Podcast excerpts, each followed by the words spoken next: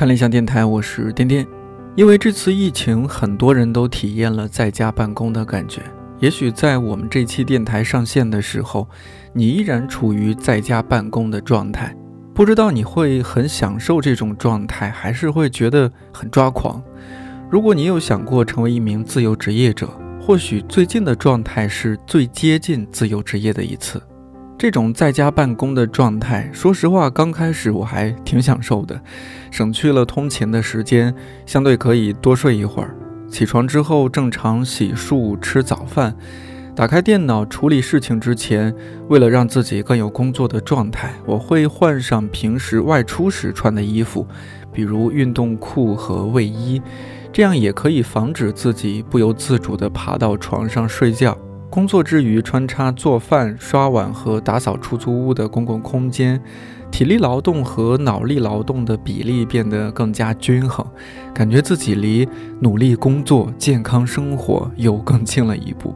但是我很快发现自己并不适合这样的状态。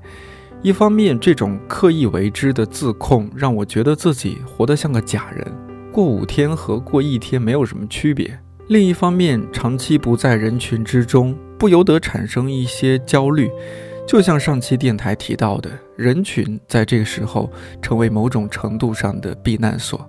当然，不同的人对于在家办公的感受肯定不一样，但是正好有了最近这样的体验，我也知道年后很多朋友会面临择业或者跳槽的问题，或许是时候思考一下，打卡上班和自由职业这两种状态，到底哪一个更适合自己。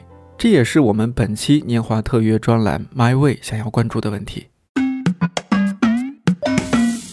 在自由职业和打卡上班里面，我觉得打卡上班可能更适合我一些，因为我是一个自制力一般、很拖延又容易对自己太好的人。大多数会让人有所成长的事情，在完成的过程中都是痛苦的，所以如果没有一种必须要完成，不然没法跟别人交代的情绪支撑我的话，我就会很容易放弃，就不想做了。逃避和放弃在当时当然是很轻松的，但是相比起轻松，在理智上我会知道，完成和有所成长的成就感会让我更幸福。嗯，所以打卡上班可能是一种我需要的约束。我个人比较喜欢自由职业，当然这可能跟我的个人经历和习惯有关。就太多年下来，因为英美学校的氛围都很个体，尤其文科，尤其电影，大部分时间都有任务，但具体怎么完成，在哪里完成，随意安排，没有人管。反正在家、咖啡厅、白天或者任何时候都能写论文，也都能剪片子，不用被观看，也不用去观看谁，还挺实在的，就认结果。如果结果不错，那具体怎样到达的那个结果跟别人没有关系，就没所谓吧。一方面被当成一个大人，不用被管理监督，也不被限定，感觉会很好，比较自由，也比较有尊严感。另一方面。时间相对灵活，空间被解放，效率会很高。况且，即使需要一定量的团队合作，现在的网络工具已经可以让相当一部分工种的人实现自由职业了。那我其实不大能理解，执拗于把人圈到隔间里，还要打卡到分钟的这个模板，有点太僵硬了吧？就它的点在哪里呢？我感觉是介于这两个之间吧。我不喜欢上班打卡，但是我也不太想做自由职业。现在由于疫情的原因，同事们都在家远程办公，嗯，感觉远程办公其实是比较适合我。原因是减少了嗯没必要的通勤时间，可以有更多的呃时间，更自由的来安排自己的工作。为什么不想做自由职业？呃，我觉得可能是个人能力不足吧，因为自由职业者通常意味着每个月的收入是很不稳定的。做自由职业的人也需要承受很大的经济压力和精神压力，我觉得我应该承受不了那种压力。呃，另外，作为程序员这个职业，从我认识的技术圈子看。实现成就感的方式，要么是自己创业，要么是服务一个大的呃项目。通常是需要组织一个团队，或者参与到一个团队中，大家共同协作来完成的。这其实就意味着程序员这个职业没有办法实现完全的自由职业化。所以我觉得调整好个人心态，无论是上班打卡还是远程办公，其实都可以拥有自由工作的这种状态。我觉得打卡上班更适合我一点吧。我是名高小教师，兼职在写小说。除了需要到点上课之外，啊，上课不能迟到，其他的工作在家都能完成。但我精力在减少自己在家里的时间，能去办公室就去办公室，最好还是去教室。特别是喜欢去高数课、大物课这种会有紧张气氛的教室，然后坐在最后一排写论文、写小说，就是一定要让自己处在一种被监督的状况下啊！老板在你身后走来走去，老师时不时的瞄你一眼，你偷偷摸摸的奋笔疾书，在这种情况下才会非常的有效率。在家里的话，嗯，是手机不好玩吗？是猫不好撸吗？是游戏不好打吗？是剧不好追吗？一天很快就完全荒废掉了，躺着实在是太舒服了。我很享受孤独感，但矛盾的是，孤独感是要在人群中才能体会到的，就是别人不想理你叫寂寞，你不想理别人才是孤独。你都不在人群里，你怎么会觉得孤独呢？所以这一次疫情，然后被关在家里，我觉得我自己之所以这么焦虑，可能是因为太寂寞了。太想早点回到人群中，然后继续谁都不想搭理。最后，如果打卡上班能从早晨十点钟开始啊，结束的时间倒是不太有所谓，并且如果能带上猫的话，我觉得打卡上班真的还挺适合我的。从事自由职业呢是我的梦想，但是梦想呢就是那些暂时实现不了的东西。对我这种自控能力比较差的人，我还是需要一个家以外的工作场所。所以我会选择打卡上班，而且一个稳定的工作场所，它通常也能带来比较稳定的项目需求，这很大程度上能够给我带来安全感。就是我知道我有事情可以做，而且我有一个稳定的平台可以用来实现我自己的想法。你看家里有猫，就是没有办法工作，对吧？但是呢，与此同时，我又希望更自由的工作时间。所以，虽然是打卡上班，但是我希望这个打卡上班是弹性打卡，就是你只要满足平均的工作时长。那至于你是从早上八点到下午五点，还是你是从中午十二点到晚上十二点，这个都可以自由选择。这个对我来说是最理想的打卡上班的生活。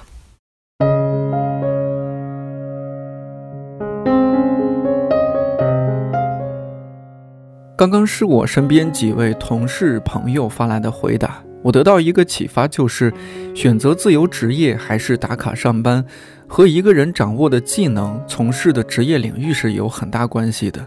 不知道你会怎么选择？欢迎在评论区分享你的思考。这期电台我请来一位前同事小辣，他之前很长一段时间负责看理想的新媒体。小辣这个名字，据说是我们另一位前同事萌姐姐给她起的，因为小辣很多时候都让人觉得辣眼睛，当然没有嫌弃的意思。具体你可以一会儿听节目感受一下。他现在在新西兰 Gap Year，暂时是做自由撰稿人，也算是自由职业者了。另一位嘉宾陈皮是小辣当初招的部门同事，他俩一起共事了很久。老搭档见面，回想起不少当初做新媒体的一些趣事，同时我也好奇小辣从打卡上班、节奏相对紧张的状态，到成为现在自己安排时间的自由职业者，都经过了哪些思考，在新西兰又经历了什么？趁着他年前回国，我们在看理想录音棚录制了这期电台。其实我们俩现在是很羡慕你的状态，但是虽虽然知道你也有很多苦衷。但是你其实当初离开看理想，不是因为是因为爱情，呃，有有有一方面这个原因吧，有一方面是占百分之多少？百分之七八十吧。那还是的，嗯，因为当时是是这样，我在北京已已经工作了两年多了，然后小嗯，小么田什么时候工作到什么时候？我？就一五年就开始在这实习了，然后工作到一八年吧，差不多两三年了。对，两三年。嗯，然后我女朋友小田她就在长沙工作，然后我们就异地恋了两年多时间，我们就觉得这样一直异地恋不是特别好，所以我们还是要选择一起去一个地方吧。嗯但是她那时候在长沙，她在做电视节目，因为湖南卫视的，她又觉得那个机会比较难得，而且在北京可能当时比较难找到同等的一个机会吧，所以嗯我就想说，那嗯我还是放弃这边，我就哦去找他了。而且另一个方面也是因为我们觉得可能北京。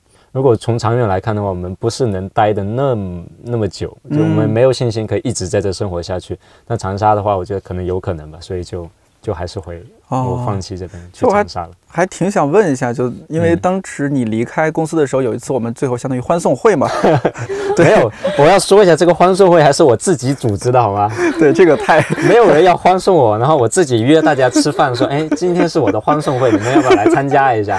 就当时开完年会，对不对？是是，但是我也觉得，哎呀，这这也就是小辣能做出这种事情来，我觉得一般的同事大家不会这样都会悄悄的就走了。对悄悄的来，嗯悄悄的走。对太太惨了，好吧？不是啊，不要太太那个，对，大家好像就公司的好多同事都比较这种你们比较偏低调啊，或者是怎么样，就不喜欢搞那么大的动静。大家都有社交恐惧症，我不知道为什么。其实我是一个本来是一个很内向的人，但到了看理想之后呢，解放了天性。不是解放了天性，我是跟你们比起来，我这个我的内向水平已经算 算没那么高了。我所以一直觉得他对内向有什么误解。误解没有没有没有没有，像我才是真的内向，好吗？你们是真的内向，我我我原来是内向，但是在你们面前我就觉得，我要是再内向了，这个公司真的就死气沉沉，大家都不说话。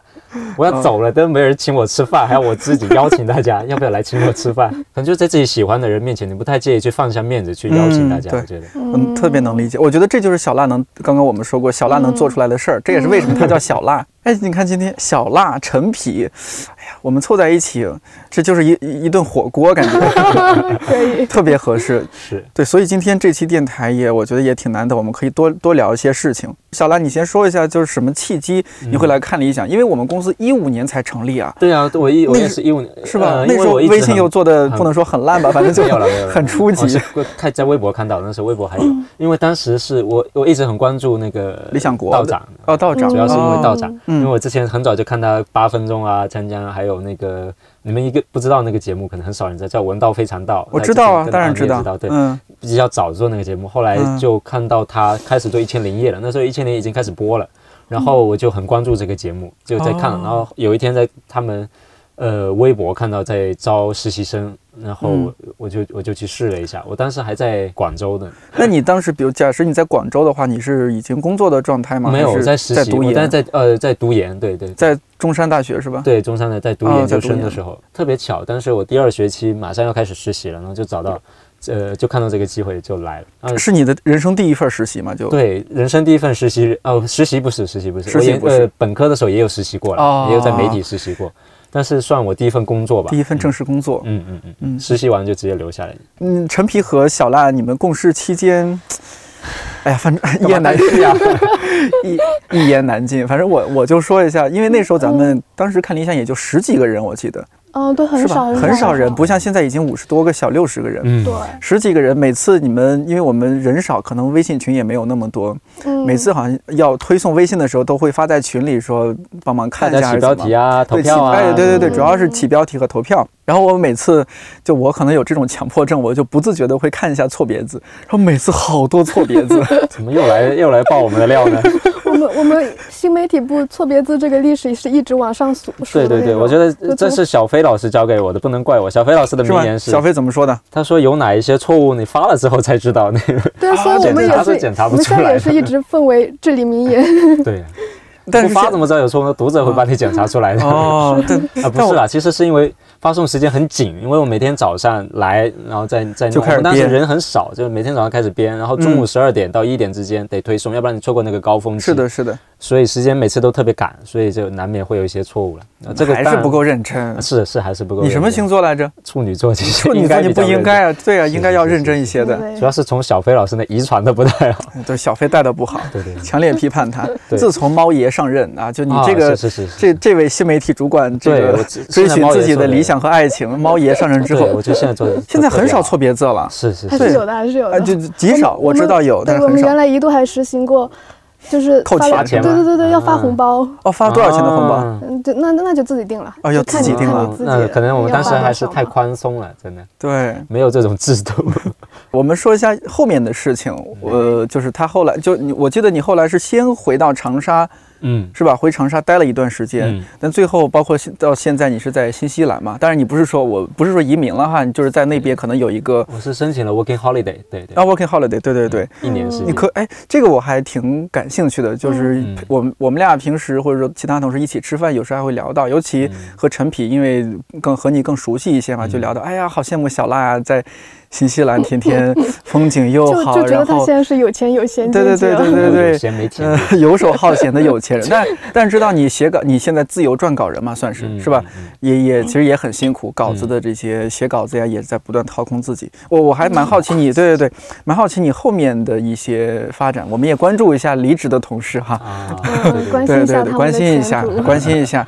悲惨的离职同事。当时是到长沙，其实我呃找工作就找了好多个月，其实找不到哦特别合适的工作，因为我在看理想出来，我又想找一个文化事业的工作，就没有特别合适的。当时然后就去了一家书店工作，但是又觉得不是特别合适，可能跟我的预期还是有一点点差别。嗯，然后后来在书店工作的时候，我慢慢开始，呃，有开始做自由撰稿人的事情了，就给给给给别人写稿子什么之类。我后来觉得这个这个事情给我的收入可能已经也可以达到我可能跟工资同等水平，或者嗯有时候会更高一点。那我就想嗯就就就因为长沙工资其实比较低了，是的，是的。跟北京没办法比。虽然它嗯生活成本会低一点，但是平均工资会低很多。所以我当时就大约有多少？我还挺好奇，五千六七吧。哦，那四五千也太低了吧？对对啊，啊，六七千，四五千也嗯没办法生活，好是的吧？啊，因为除了租房便宜，你呃吃啊、喝啊什么这些玩啊，其实它价格差不多的，所对以四五千没办法对生活。的对的，所以当时就怎么问人家工资呢？真的是，当时就呃辞职了，就觉得做自由撰稿人会赚得更多，呃更自由一点，而且可能。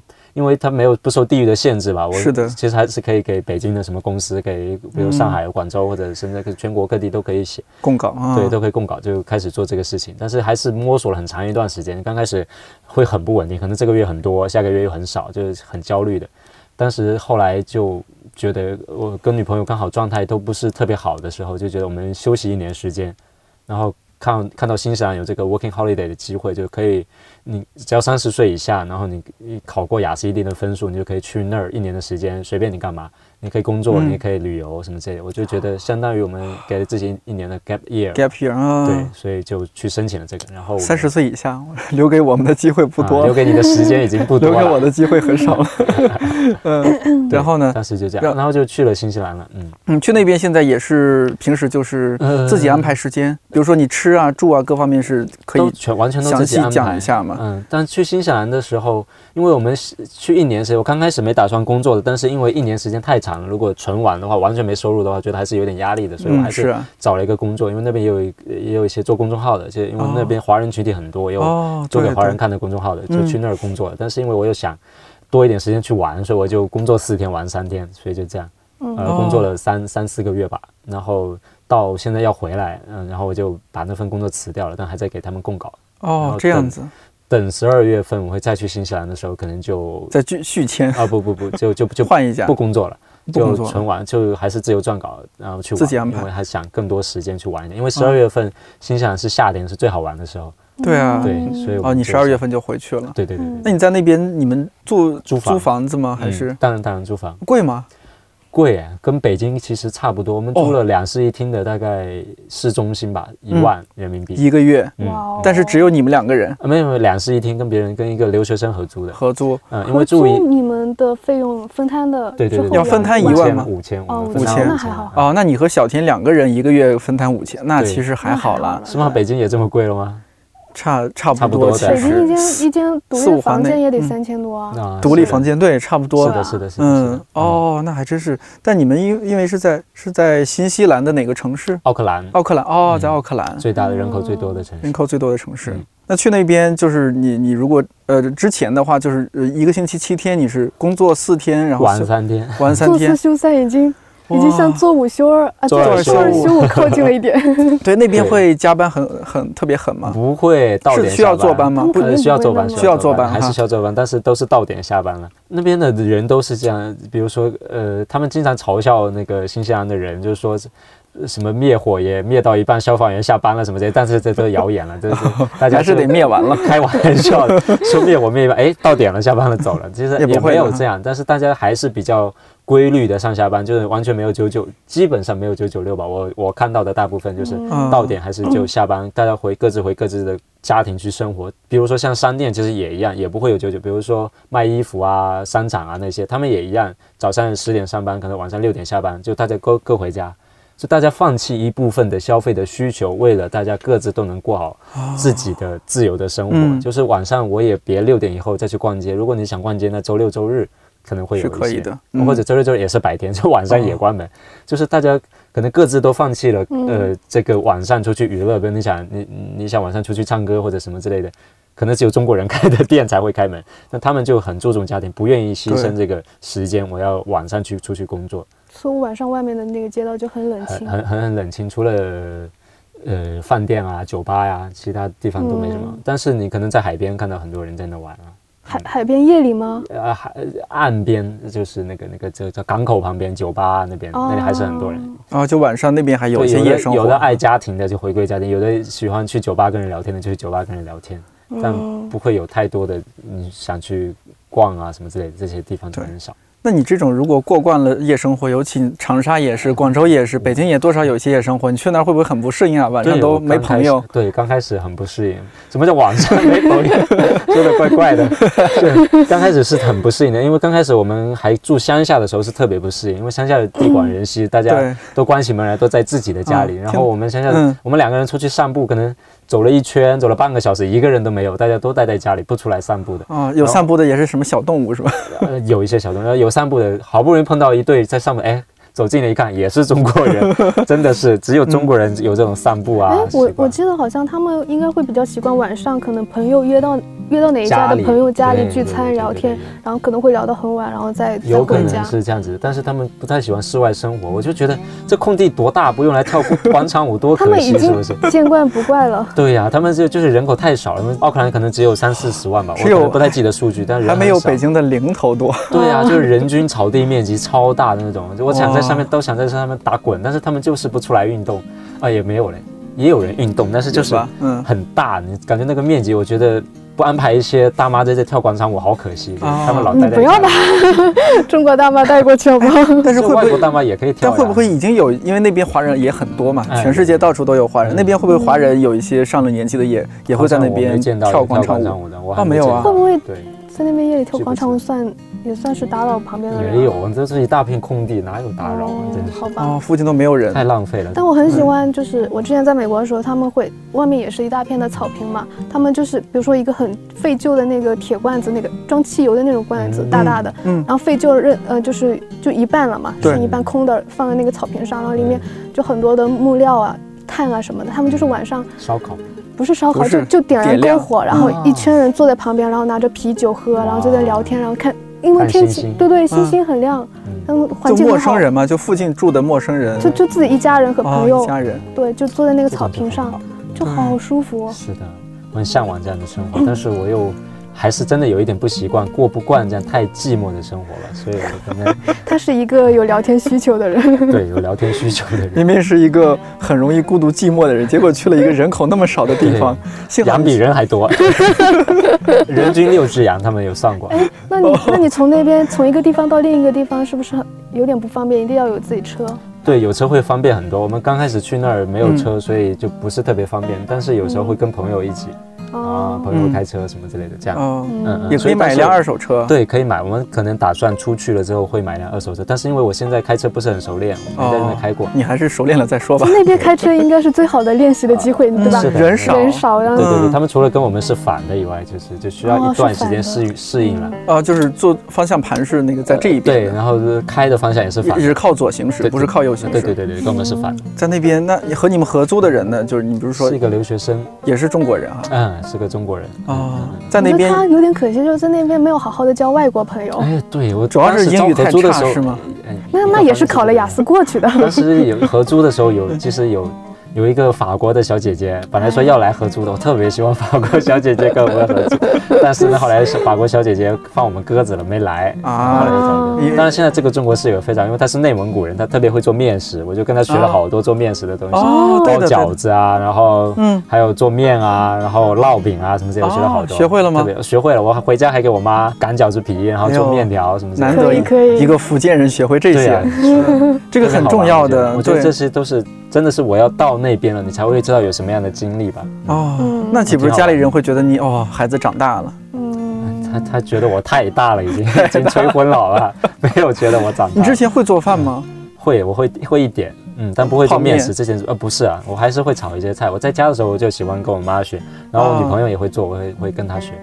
哎，我还挺想咱呃聊一个点，就是你看现在我我们我和陈皮我们都是比较朝九晚五这样一个状态。嗯，其实我们聊起来很会很羡慕自由撰稿，呃就自由职业者吧，也不一定自由撰稿人。那你现在已经进入到这种状态，你你以这种身份，你再回顾一下你之前的这种朝九晚五这样，尤其在北京那样高强度、比较高强度和高压力的生活，嗯，你对比你你有一些什么样的感触？你觉得？嗯，因为我觉得我可能不是特别典型，因为我在看你想做的时候，我挺喜欢做这个事儿的。我就没有觉得 A P P 没上线 啊，没有不大，那时候压力没很闲，没那么大吧？而且那时候人也比较少，大家其实像每天上班就像来见朋友，然后在一起做事儿。嗯，一看就工作太不饱和了啊！是工作不太。但你还说我们当时在对对门，就老羡慕你们在那边，就是吧，吃吃喝喝聊天，还放起音乐，关起门来。对我们音频部当时也就 三四个人，然后工作确实也不能说不饱和吧，反正没有那么那么忙。我记得经常办公室里面我们自己。做手磨咖啡，对呀，你们还买了个咖啡机，对对对，D Y 还买了一个那个小黄人豆浆机，小黄人豆浆机也可以做咖啡。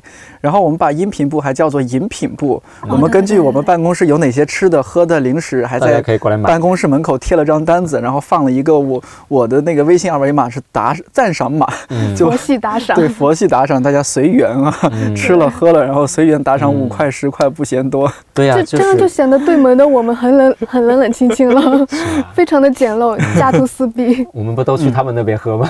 但你后来走了之后，我们就更人一多，但还是那个样子嘛。对，我还挺怀念那时候，我们就是每个部门都有单独房间。然后我每周每周一还是周四下午，我都会打扫我们办公室。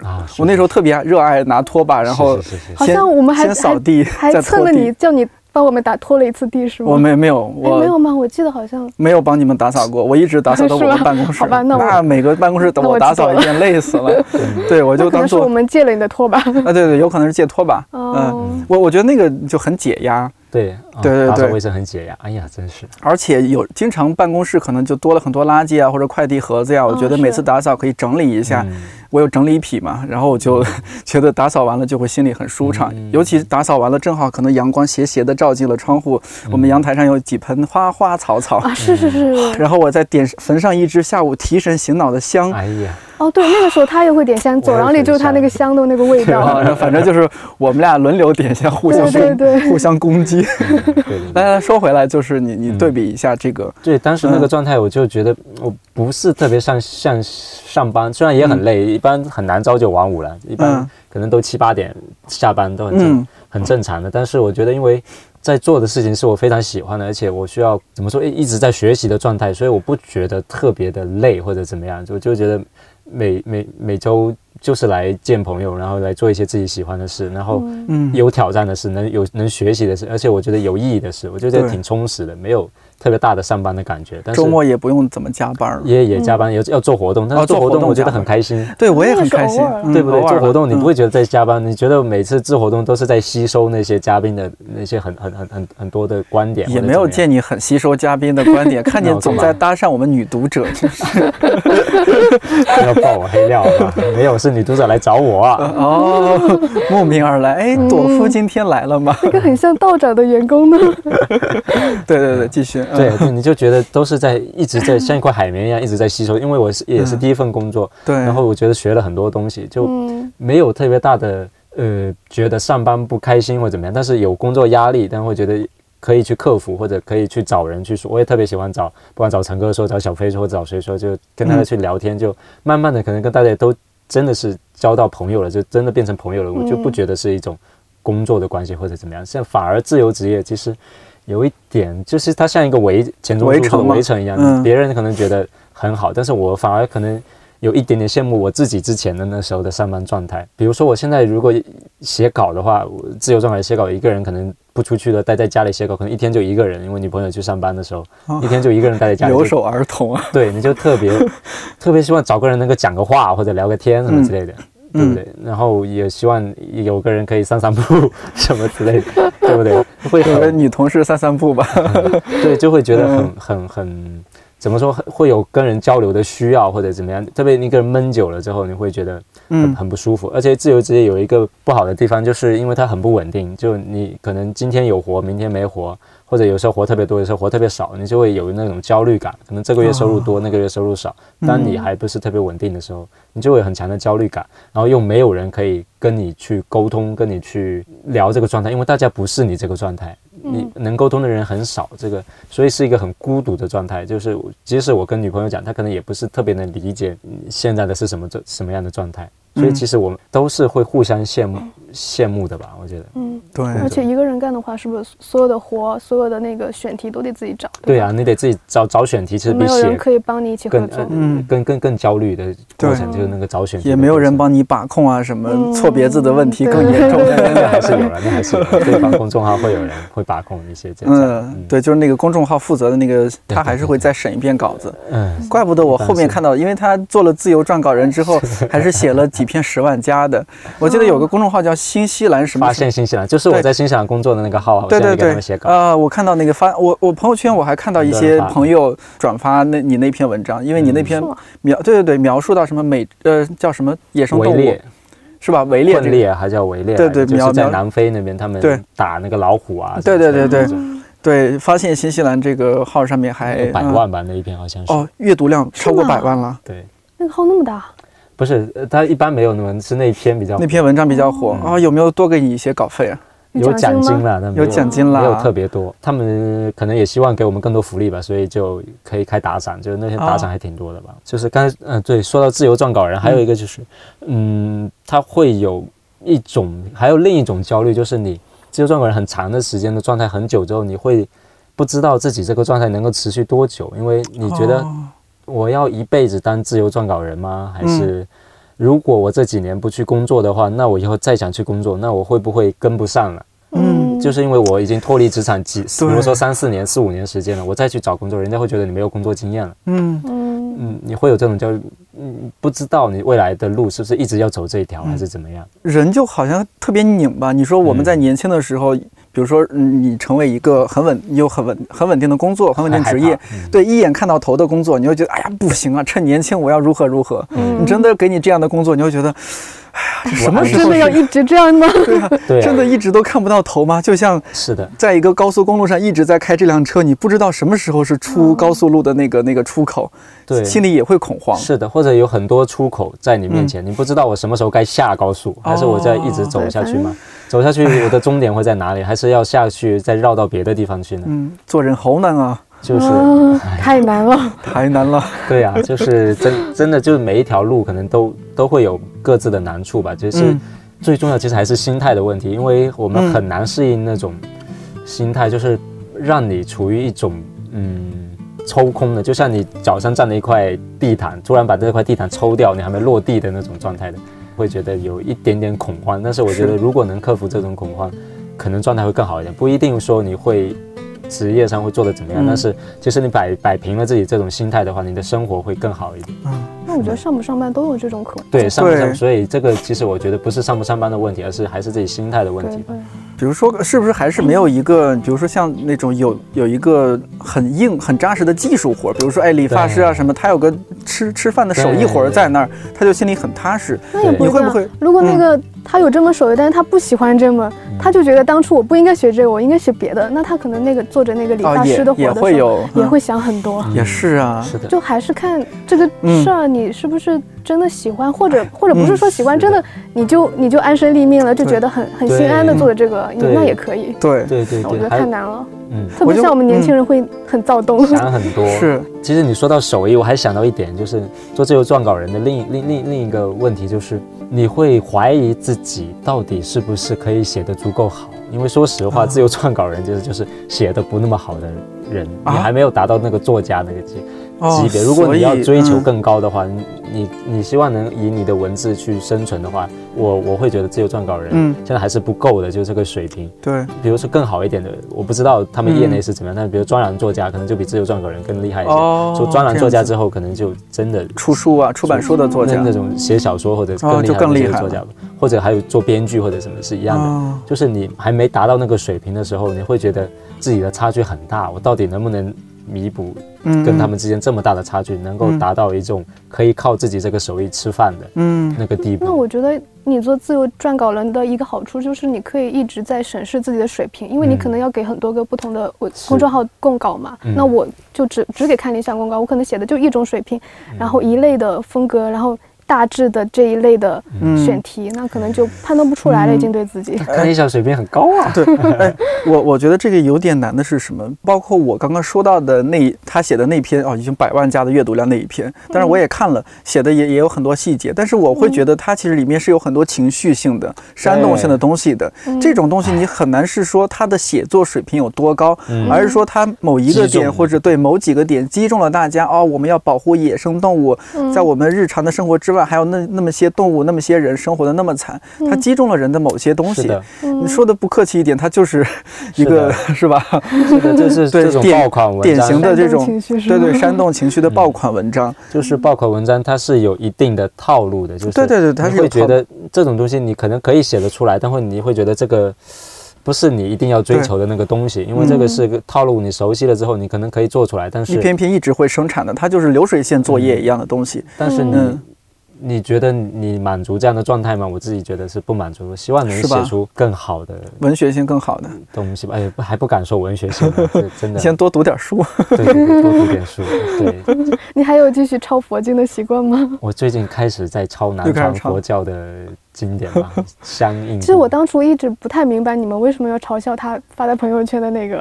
啊，就日拱一族，呃，对对对。啊，对啊，我哎呦，对我我当然得在节目里面先交代一下，就是小辣，呃，反正我们在眼睛之一是吧？对对，小辣的辣眼睛的之一的事情就是，反正我和他做同事期间那么长的时间，他每天都会在朋友圈发一一两张图片，然后配一段文字。图片就是他自己练字，可能就是抄佛经，应该是抄佛经，还有抄有佛诗。经、抄诗诗，然后抄对论语。对对对，然后呢，那个那个配的文字永远是固定的，呃，工部唐娟，日拱一卒一卒，工部唐唐捐。嗯，哎，这个其实听起来都挺好的，好的是吧？哎，挺好的，很行为艺术怎么。在我身上就辣眼睛了是吧？但是呢，点在于这个 这个字实在是太丑了。而且他是不是又很 对不起很啊，就草草稿本是吗？很很粗糙的那种本子哎。那个都不重要，就是关键是这些字写的，字写的实在是太你看那样的一一本本子，配上他这个潦草的字，就觉得嗯，自己练的字啊，实在是配不上日拱一卒，工部唐捐。但是我这个拱的卒，其实我不是在练字啦，对不对？啊 我其实其实是抄陶东西冶心情。是陶冶心啊情，是让自己安心吧。安心因为对对对觉得嗯日子过得很快很快，然后当时其实也有一些焦虑了。那可能现在我可能大概都忘了在焦虑什么，但是当时嗯也会有焦虑，会觉得自己嗯嗯自己这么做想达到什么样的水平，或者当时也在焦虑要不要在北京接着坚持下去，还是怎么样？啊你会觉得日子。抓不住一个把手，你知道吗？就在在这样的很快速变动的那个生活里面，你不知道每一天有没有一种固定的仪式，所以抄东西变成我一种固定的仪式，让自己觉得今天完成了这样的事情，我很安心，就像每天撕一页日历一样的那种感觉。我觉得每天完成这个程序的话，我会把自己的心安顿下来吧。我觉得现在的人很喜欢，就很习惯于找一个给自己的心理安慰、仪式感什么的。是这个可能每个人都有，只不过是他用的这种方式。你如果这么说起来，我也有我的方式，嗯比如说我自己养养有养几盆那个绿植，嗯我在家里每天早上出门前给它们喷一喷，对，嗯晚上回去再给它们浇一浇，嗯然后和它们聊聊天，对聊聊几句，啊不会聊很久，大致聊几句。哎，今天怎么样？来，哎呀，嗯有点干燥吧？我跟你说，最近来暖气了，有点干，我给你撒点水哦。太可爱了。有没有你聊的特别多的那几株就长得比较好一些？对，所以就是其实是是需要一些这样的东西让自己安心下来，要不然真的你很难特别很好的一直自洽的这样很好的生活下去。对，那时候我还失眠，主要是啊因为每天还发的挺迟，就是因为工作状态，其实那个工作挺饱和的，晚上回去有时候还要工作到十点多、十一点。你说在哪里？在看理想的时候哦，在看理想就是刚刚还说不一定不饱和呢。呃，其实挺饱，就是自己的那个状态，你会觉得你不觉得是工作，但是你觉得我要完成这些事情，就是嗯。你会考虑很多事情，但是你晚上十点多的时候，你还在考虑这些事情的时候，你就很难安定下来，就要给一个。就像打坐一样，就是给一个让自己放松下来一个对对对也是这自己的一种修炼，我觉得。嗯，而且可以，呃其实做出来也不一定要发朋友圈嘛，就是 就是我是一个比较爱发朋友圈、比较爱炫的，就是跟大家其实开开玩笑，就有的人会说 哇你这字好丑啊什么之类的，就嗯大家开开玩笑，我就觉得哎挺开心的。你又给大家搞个润滑剂了。对对啊对就是萌姐姐还还有带来很多欢乐经常经常吐槽我我的字怎么这么丑。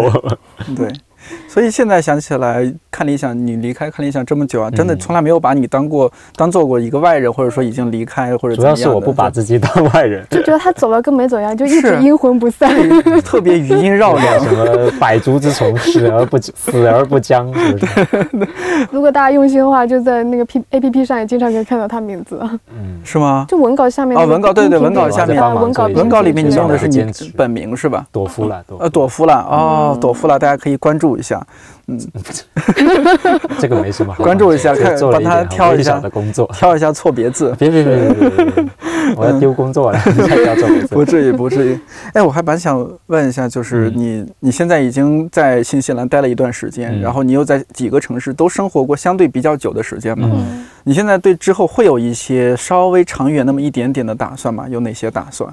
其实没有哎，其实没有吗？还是觉得走一步看一步？但是呃，有有考虑，有考虑，就是我们嗯之前去新西兰，就是也会考虑要不要嗯移民留下来在新西兰。嗯嗯但是呢，因为可能，呃因为我们的父母都还在国内吧，然后还是觉得不太舍得跟父母分开那么长的时间。因为移民的话，可能至少你要花三四年的时间去在那边去弄那个事情，能回来机会也比较少的。而且移民过去了之后，虽然新西兰移民比较好的是，它叫永久回头签，就是你取得新西兰的绿卡之后，你可以回中国生活，不用再待在新西兰了。就你可以一辈子都不回去，但你还是拥有新西兰这个永久绿卡，这个是很好的。但是我们会考虑移民，也是因为这个才心动的。但是如果你，但是取得这个绿卡，你要花了一个过程，就是你要花三四年的时间在那边，呃，至少三四年时间在那边去获得这张绿卡，要跟家人分开，然后要离开国内的这个环境，我觉得还是有一点点太长了。嗯，你还是很注重家庭和嗯生活啊这些的一个人，是吧？是是是我比较愿意多回家，因为我女朋友又不是我本地人，她又是湖南人，我们、嗯我我一般又要在长沙生活的话，那其实如果如果我不回家的话，就是我回家机机会会很少。如果找一份正常工作的话，这也是我做自由撰稿人一个原因吧，可以多回家。那现在想起来，你觉得在看理想工作那段时间对你挺大的一些影响是什么？简单的来说的话，可能还是一个人的价值观的塑造方面的影响会挺大的吧。因为对我来说，第一份工作能在一个这么自由的环境里面里面，然后能学到这么多东西，然后真的是让我有一点知道所谓知行合一吧，就是我知道的这些东西和我要去做的东西，它是一致的，就没有让我有那种矛盾的感觉，就是不会。说说说是这么说，但是做是那么做，会让我觉得我需这是让我得到的一套的人生观，是让我可以去践行的，让我知道我以后想要做一个什么样的人，而且我觉得这是一个很好的状态，我很羡慕的状态。所以我觉得我在这学的可能不一定是说能力啊什么之类的，让我觉得有多印象多深刻，但是让我知道自己想做一个什么样的人，而且觉得可以这么做下去是有怎么说呢？你看到前面有的人在这么做，比如道长，他就是这么在做的这样。的事情，他是一个这么样的人，他也可以这么样的生活，让你觉得不会孤特别孤单，你可以有一个榜样的力量一直在影响着我，包括我离开的时候也一直在影响着我，我还是看着，呃，看理想的这做的在做的事情，在看着你们这些人在做的事情，我会觉得我也可以做一个这样的人。嗯，无道不孤，有一种这样的感觉。嗯，是的，让自己没那么孤独的感觉。我就一直很羡慕，就是刚实习就来看理想的人，因为我自己是工作了一两年，然后才来看理想。嗯，所以我，我我我觉得，如果我我刚实习就来看理想，我可能会成长的更快一点，嗯然后接触的更多一点，就不会有些弯路可能就不会走。嗯，对，啊就是那种感觉。这么说我，因为确实我在看理想两年，我感觉自己就每一年都在，就不停的在蜕变。对，就思想一直在变，但是一直是往好的方向去变，啊。因为会想很多，而且你确实是在接触各种各样的知识嘛。尤。其做新媒体，它需要关注好多好多东西，要做选题啊什么的。而且我不知道为什么最近做的选题，为什么我老我老老要看各种各样的英文资料，看到我头都要花，就是头好沉，眼好花那种感觉，嗯，就就会逼着你去去了解、去学，嗯。对，然后然后。呃加上工作上的，就比如说焦虑感啊什么的，你就会、嗯。也会逼着你不断的去思考，就是所谓的自我审视，对吧？所以在刚看一下工作最最累的，其实或不叫累吧，或者是给你最大压力的是，你觉得自己太无知了，你要学习东西太多了，是你要去补嗯。补补课的东西太多了，而不是工作啊，工作上那个要求很高，所以你要去蹭那个要求，对。所以要补课的东西太多了。我也这种感觉，我也我也特别的强烈，就很多时候觉得自己跟不上公司的，是吧？你怕你自己达不到那么高的要求，但是你慢慢慢慢这么做，其实你会发现自己慢慢慢慢在提高，嗯，而且也是因为你们提高了，公司的要求也会慢标准也会慢慢提高。简而言之就是八个字：日拱一卒，功不唐捐。真的。录节目的时候还没有任何迹象，但我们录完这期电台不久，陈皮也从公司离职了。最近因为疫情一直待在温州的家里，我请他录了一小段，说说自己最近的情况。从去年末离职到现在，算算也有三个月了。现在疫情爆发，被困在家里，也只能自己尽量找点事情做，比如看看书呀，找点素材做点什么呀。这个时候问我离职的状态，简直就像是灵魂拷问，就好像在问你后悔吗？你看看大家不辞职也都在家办公了，或者好害怕疫情过去之后是不是更难找活干了？现实就是这样，但是我也说不上是后悔。我离职是因为想通了一件事，不管是上班还是自由职业，还是当个公务员或者其他的工作方式，都有好有坏。说自由职业不稳定，那朝九晚五也不保险。谁能保证我每天健健康康、平平安安，不出意外的干到七老八十，然后退休安享晚年？这个过程还必须考虑到我自己的心境、爱好、追求等等的因素。我想大多数人都和我一样，上班以来就一直存在着这份工作适不适合我，干得开不开心，喜欢但又总觉得哪里有不满意之类的各种各样的纠结。我很讨厌，但又苦于这样的纠结。直到去年有一段时间，因为刚好压力比较大，加上作息饮食又不规律，可能我自己体质也本来就不好，所以那个时候好几次，常常都觉得自己马上就要失去意识，突然晕倒过去了。我我就产生一种很强烈的恐慌感。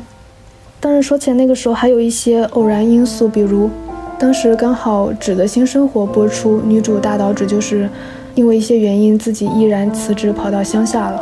还有再往后，比如高以翔的突然离世，我都自作多情的把他们看作了对自己命运的启示，因为时间非常巧合嘛。总之就是当时的自己许多的想法，加上外界的种种的信息，还有气氛也好，我就突然觉得工作这种事没有什么放不下的。我又不求职业道路上做到多高的位置，我也不需要，我也不需要多么高的工资和多么享受的生活。当然有最好，毕竟还要孝敬父母嘛。可是说到底，最终最希望的还是。自己的开心和自在嘛，嗯，当然还有尽量可以长久的陪伴家人，尽量还可以欣赏这个世界的好多好多的东西，比如，嗯，因为还有好多美好的和好玩的事情嘛。说起来，陈皮在离职后去了我的第二故乡成都，这一点我还是挺为他感到高兴的，起码可以吃得更好一些了。年轻时候真好啊，没有那么多负担。如果经过了自己的理性分析和思考，再加上一点点感性的勇气和冲动，就可以短时间内做出决定，开启自己的第二人生。正好出走，正好年华。本期年华特约专栏《My Way》由看理想与怡园酒庄联合出品。新专栏从今年一月开始，每月更新一期，共十二期。我会找不同的朋友一起聊聊那些现实又令人忧心的问题，也会呈现因为不同思考和选择所经历的不同人生状态。稍后会有小辣从新西兰发回的祝福。我是颠颠，祝你早安、午安、晚安。我们下期再见。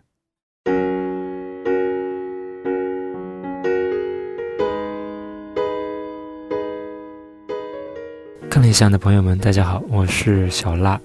我现在在新西兰录这期节目的时候是十一月份，嗯，当时我们聊得挺开心的，但是今天可能回过头去看，在这样的氛围下，我自己觉得有一点点笑不出来，因为今天现在疫情这么严重，虽然在新西兰，但是我还是很担心我自己在国内的家人朋友。特别是因为我在武汉念的大学，所以我在湖北有非常多的朋友、老师，所以我也很担心他们。嗯，如果说要对大家有什么祝福的话，就是希望这场疫情早点过去，所以大家都可以平平安安、健健康康的度过。也希望那些被感染的人能够治好，还有所有受到影响的人能够尽快恢复正常的生活。至于是。度过这个难关之后，是自由职业还是说选择上班？我觉得其实都不算太大的问题吧。只要每个人选择自己喜欢的事情，做自己想要的事儿，不管是在家上班还是去公司上班，其实没有太大的所谓。最重要的可能就是选择自己喜欢的事情去做吧。